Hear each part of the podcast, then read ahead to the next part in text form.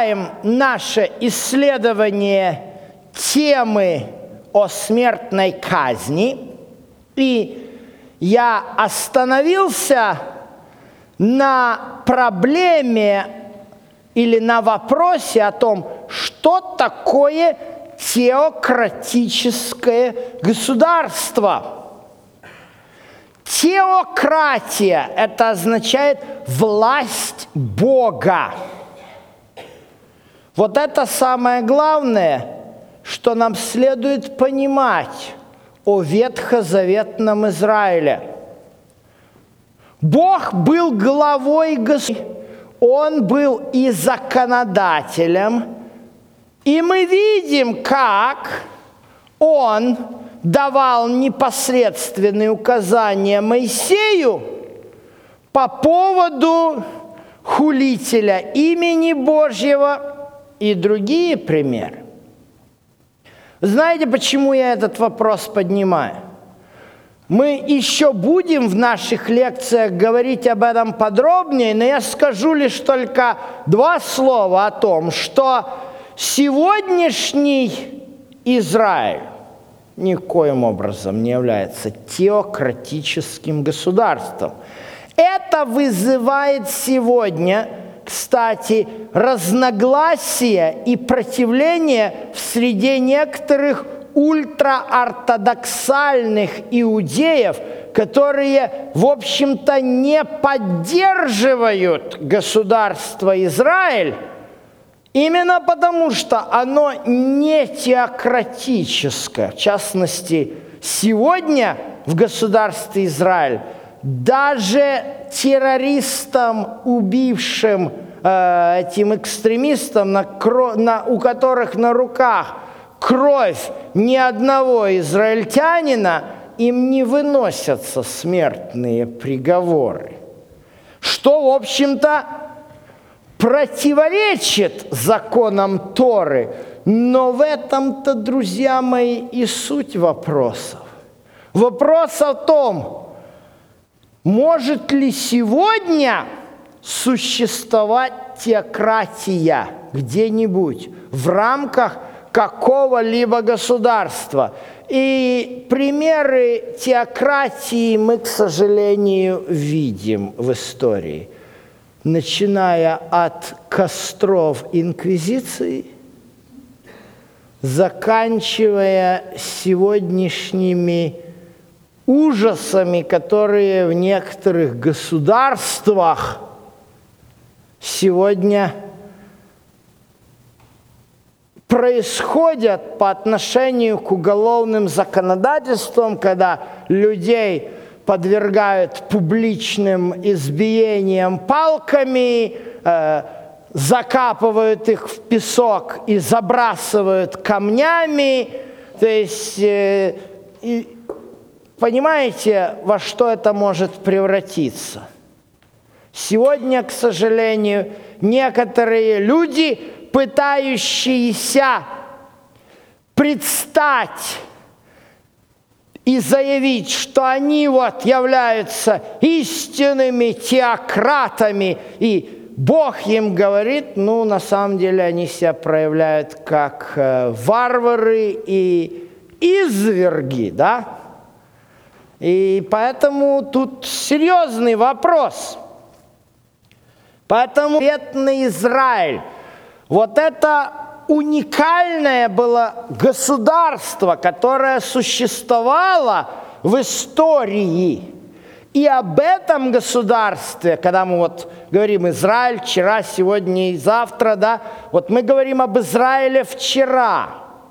Израиль вчера, то есть в истории, это было теократическое государство – и там действовали эти законы. Вот как вопрос решался. Мы возвращаемся к вопросу о том, как, собственно говоря, обеспечивалась законность и порядок в этом теократическом государстве. Почему я так подробно говорю? У меня был интересный случай. А, это уже было 25 лет назад. Я ходил в синагогу, еще тогда учился в Киевском университете, посещал синагогу в городе Киеве. Тогда была старая синагога на Подоле, на улице Щековицкой. И однажды я познакомился с одним верующим евангельским христианином, э, тоже учился со мной на физическом факультете, и мы общались, и он мне говорит, мне интересно пойти посмотреть на синагогу. Ну, пошли. Пришли мы, я его вожу, показываю, он все озирается, озирается, что-то выискивает. Мы вышли на улицу, я говорю, что ты выискиваешь? Он говорит, а камни где? Понимаете, бедный, несчастный, почитал Ветхий Завет, решил, что вот такие изверги евреи э, за шаг влево, шаг вправо побивают всех камнями. Вот, давайте почитаем, как это все решалось в рамках законности и порядка. 17 глава книги Второзакония. Если по какому делу затруднительным будет для тебя рассудить между кровью и кровью, между судом и судом, между побоями и побоями, и будут несогласия и мнения в воротах твоих, то встань и пойди на место, которое изберет Господь Бог твой. Что это за место? – это святилище, это храм, это единственное место было. Да, и дальше сказано, приди к священникам, к левитам и к судье. Да? Отца, система теократического Израиля от, например, средневековой инквизиции.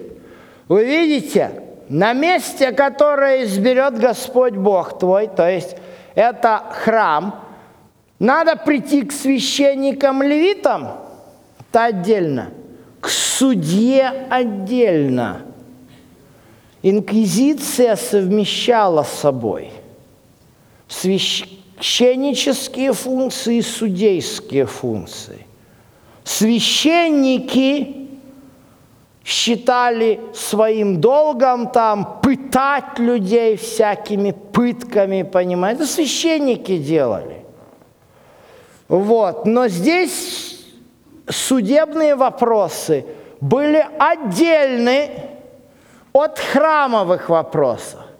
И дальше сказано, и спроси их, и они скажут тебе, как рассудить. Почему священники левиты, почему судья? Священники левиты, мы с вами говорили об этом в прошлых лекциях, они являлись учителями Торы. А судья уже выносил решение согласно законам Торы. И поступи по слову, которое они скажут тебе на том месте, которое изберет Господь. Постарайся исполнить все, чему научат тебя, по закону, которому они научат тебя, по определению, которое они скажут тебе. То есть, вы видите, левит, священник, учит закону, а судья дает определение. Поступи и не уклоняйся ни направо, ни налево от того, что скажут тебе. Дальше читаем – Второзаконие 19 глава. И здесь у нас описана процедура приведения э, решения вопросов тоже. Да, вот, например, такой. Если выступит против кого свидетель несправедливый, обвиняя его в преступлении, пусть предстанут оба человека – у которых тяжба пред Господа, пред священников, пред судей. Вы видите? Опять, вот, это, вот этот язык предсвященников, предсудей. Вот этот язык, он очень четко показывает теократический характер. Да?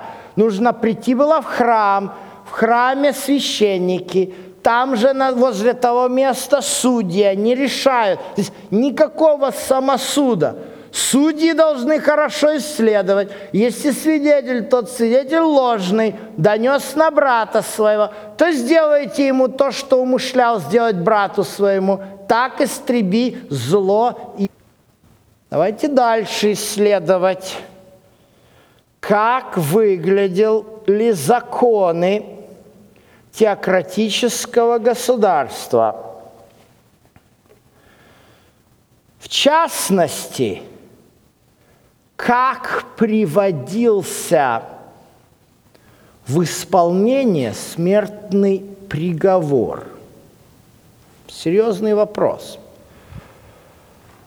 Я уже вам говорила в самом начале о человеке, который в советской тюрьме через дырочку расстреливал осужденных. И там в этой статье он пишет о том, что прежде чем это сделать, ему давали тома уголовного дела, он их все читал.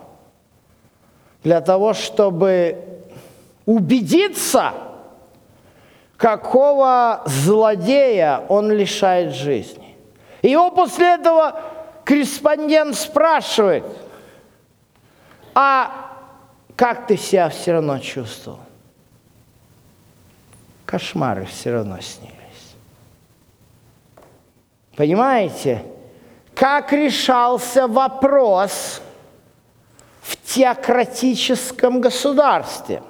Вот один из законов, дающих пример. Речь здесь идет о том, что кто-то мог подстрекать народ на идолослужение. Да? И тут сказано, и тебе возвещено будет, и ты услышишь, ты хорошо разыщи, то есть надо исследовать. Не просто так взяли, побили камнями. Требуется провести серьезные следственные действия. Если это точная правда, если сделана мерзость сия в Израиле, то выведи мужчину того и женщину, ту, которые сделали зло сие к воротам твоим, и побей их камнями до смерти.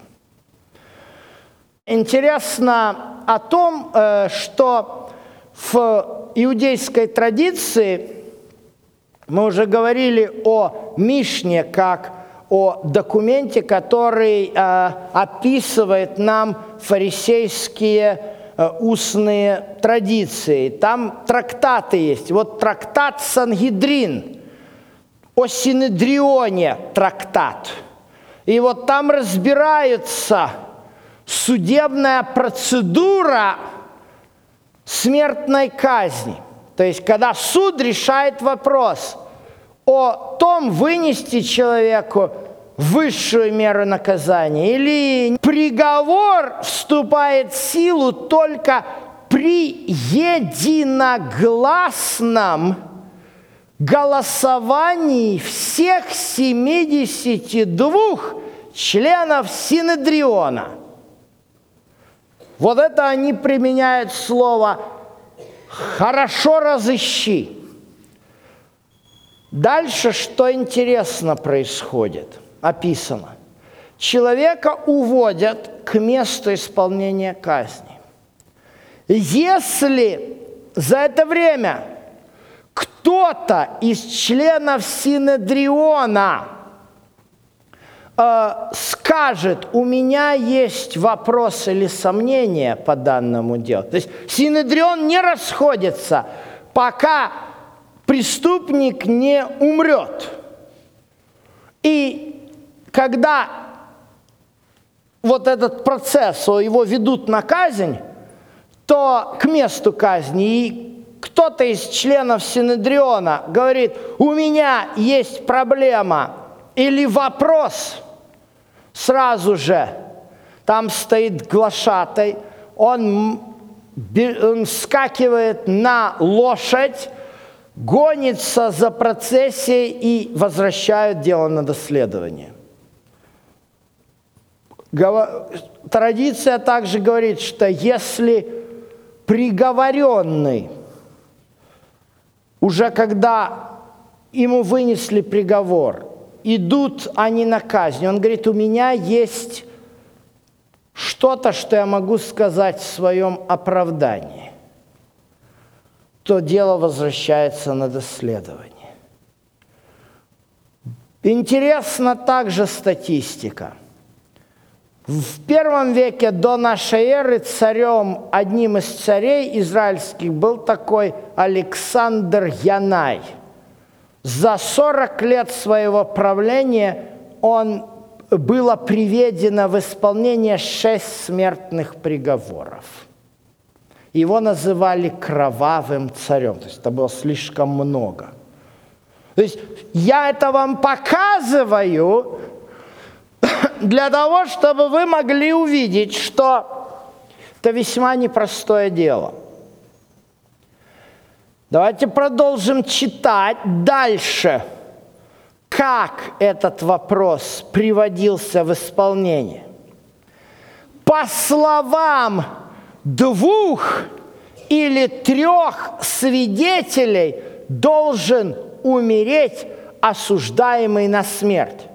Не должно предавать смерти по словам одного свидетеля. Вы видите, что происходит – когда суд рассматривает дело, об, которое может быть наказание, никакие косвенные доказательства не применяются. Только непосредственное свидетельство двух свидетелей. А теперь посмотрите, что происходит дальше – Рука свидетелей должна быть на нем прежде всех, чтобы убить его. Вы понимаете, кто приводит приговор в исполнение? Те свидетели, которые привели его на суд. В теократическом государстве Израиль не было полиции, никаких других сил безопасности – вы понимаете, что означает, если человек засвидетельствует, он должен решать проблему. Три раза подумает свидетель о том, как может быть этого человека убедить, остановить от его пути, понимаете? Потому что ему же придется это делать. Трактат Санедрин описывает процедуру, того, как происходило исполнение смертного приговора. Осужденному давали выпить крепкий напиток. Вы знаете этот текст из книги Притч, 31 глава. «Дай секеру» у нас написано «погибающему» такое впечатление, вот русский синодальный перевод здесь сделал очень проблему большую. Впечатление такое, что это человек в депрессии, ему можно водку пить, да? Не. В оригинале сказано «дай секеру погибшему и вино тому, у кого злая душа». Что значит погибший? Погибший – это осужденный на погибель. То есть секеру давали тем, кто, кого должны были побить камнями, как, как анестетик, а не для того, чтобы ему стало депрессию свою чем залить. После этого, и мы видим это в истории с Иисусом, да, когда Иисуса хотели вывести и со скалы сбросить, то есть его не закапывали, как в некоторых странах сейчас это варварство делали, а его сбрасывали со скалы, и он падал и умирал. После этого сбрасывали один большой булыжник. Но на этом не заканчивалось. После этого два свидетеля должны были спуститься вниз и забрать тело. Они должны были тело. После этого это тело они должны были снять и положить в специальную гробницу, где захоранивались преступники. Исайя 53 глава про Иисуса. Ему полагался гроб какой? Со злодеями. Иисус туда не попал. Он был похоронен у богатого. После этого проходил год – эти два свидетеля должны были прийти и забрать из этой гробницы кости с этого преступника и перезахоронить их в его семейную гробницу, а потом прийти к родственникам, к семье этого преступника, протянуть им руку и сказать, мы сделали все, согласно Божьему закону, и мы чисты. Понимаете? Это серьезнейшее дело было. Правосудие в теократическом государстве Израиль. Серьезнейшее дело – не просто это все было привести. Вопрос возникает вот в чем. Мог ли человек, которого приговорили к смертной казни, который совершил преступление, за которое ли полагалась смертная казнь, высшая мера – избежать этой участи. Давайте посмотрим. Давайте вернемся к модели святилища, которое мы с вами изучали уже. И мы увидим разницу юридическую между грехом по ошибке, да, то есть когда по незнанию или просто споткнулся, выход есть, да? Книга Левит, 4 глава, говорит нам о том, что за грех, когда он узнает, что он совершил грех, то он может привести за свой грех овцу, козу, ему будет прощено. Вопрос, который мне задавали неоднократно, звучит так. Если совершенный с умыслом, Послание к евреям, 10 глава, 26 текст, говорится о том, что если мы, получив познание истины, произвольно грешим, то есть преднамеренно, то не остается жертвы за грех. Понимаете? Жертва за грех только за согрешение по ошибке. А если мы делаем преднамеренно, что будет? Ожидание суда. Как это выглядит?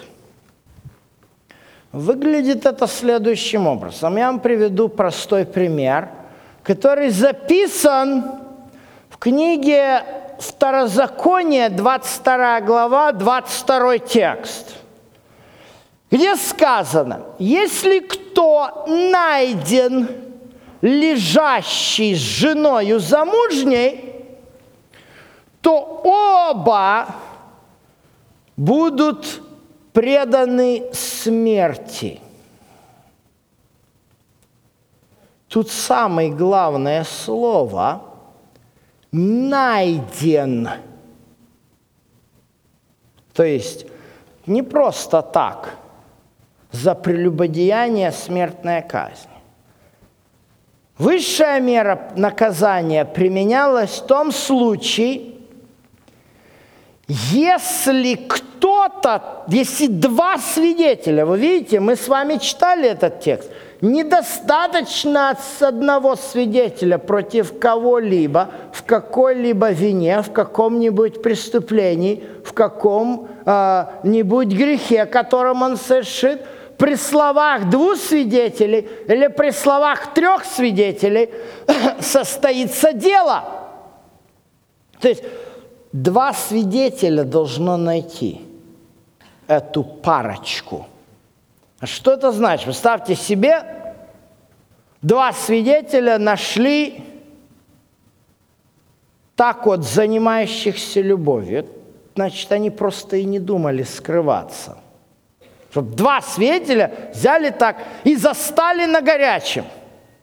Дело тут вот в чем. Скорее всего, и очень однозначно, здесь вопрос стоит в том, что это преступление, такое открытое прелюбодеяние, связано а, с актом идолопоклонства, где при поклонении плодородию, вот этим валом, и демонстративно. То есть это грех высоко поднятой руки. То там свидетели, конечно, есть.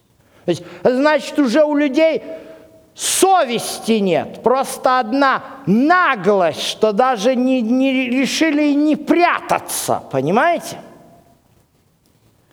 Вот это означает найден. Поэтому истреби зло из среды Израиля. Но вопрос заключается в том, есть ли выход из положения? Представьте себе, да, сделал человек это, да, совершил преднамеренный грех – а может быть, все-таки что-то можно сделать? Давайте обратим внимание на текст Второзакония, 17 глава, 6 стих. Здесь сказано о том, что осуждаемый на смерть может умереть только по словам двух – или трех свидетелей. И что не должно предавать смерти по словам одного свидетеля. Знаете, этот стих, вот это предложение открывает дверь и для такого грешника. Пока два свидетеля не нашлось, этот грешник может сам засвидетельствовать против себя. Как? Посмотрите вот на этот текст, исход 21, 14. Здесь говорится о преднамеренном убийстве. И есть такие слова – если кто-то совершит преднамеренное убийство, то и от жертвенника моего бери его на смерть. То есть в данном случае, исход 21.14,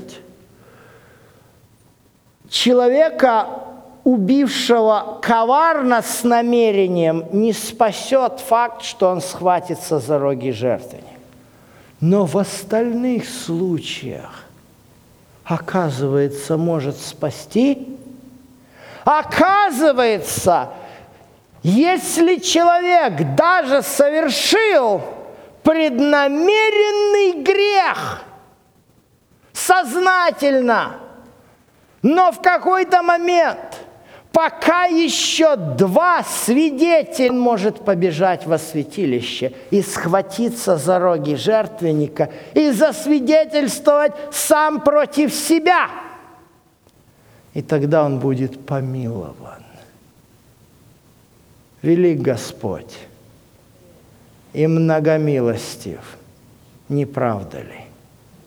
Главное – пожелать исповедовать открыто свой грех и схватиться за роги жертвенника. А жертвенник сегодня это что?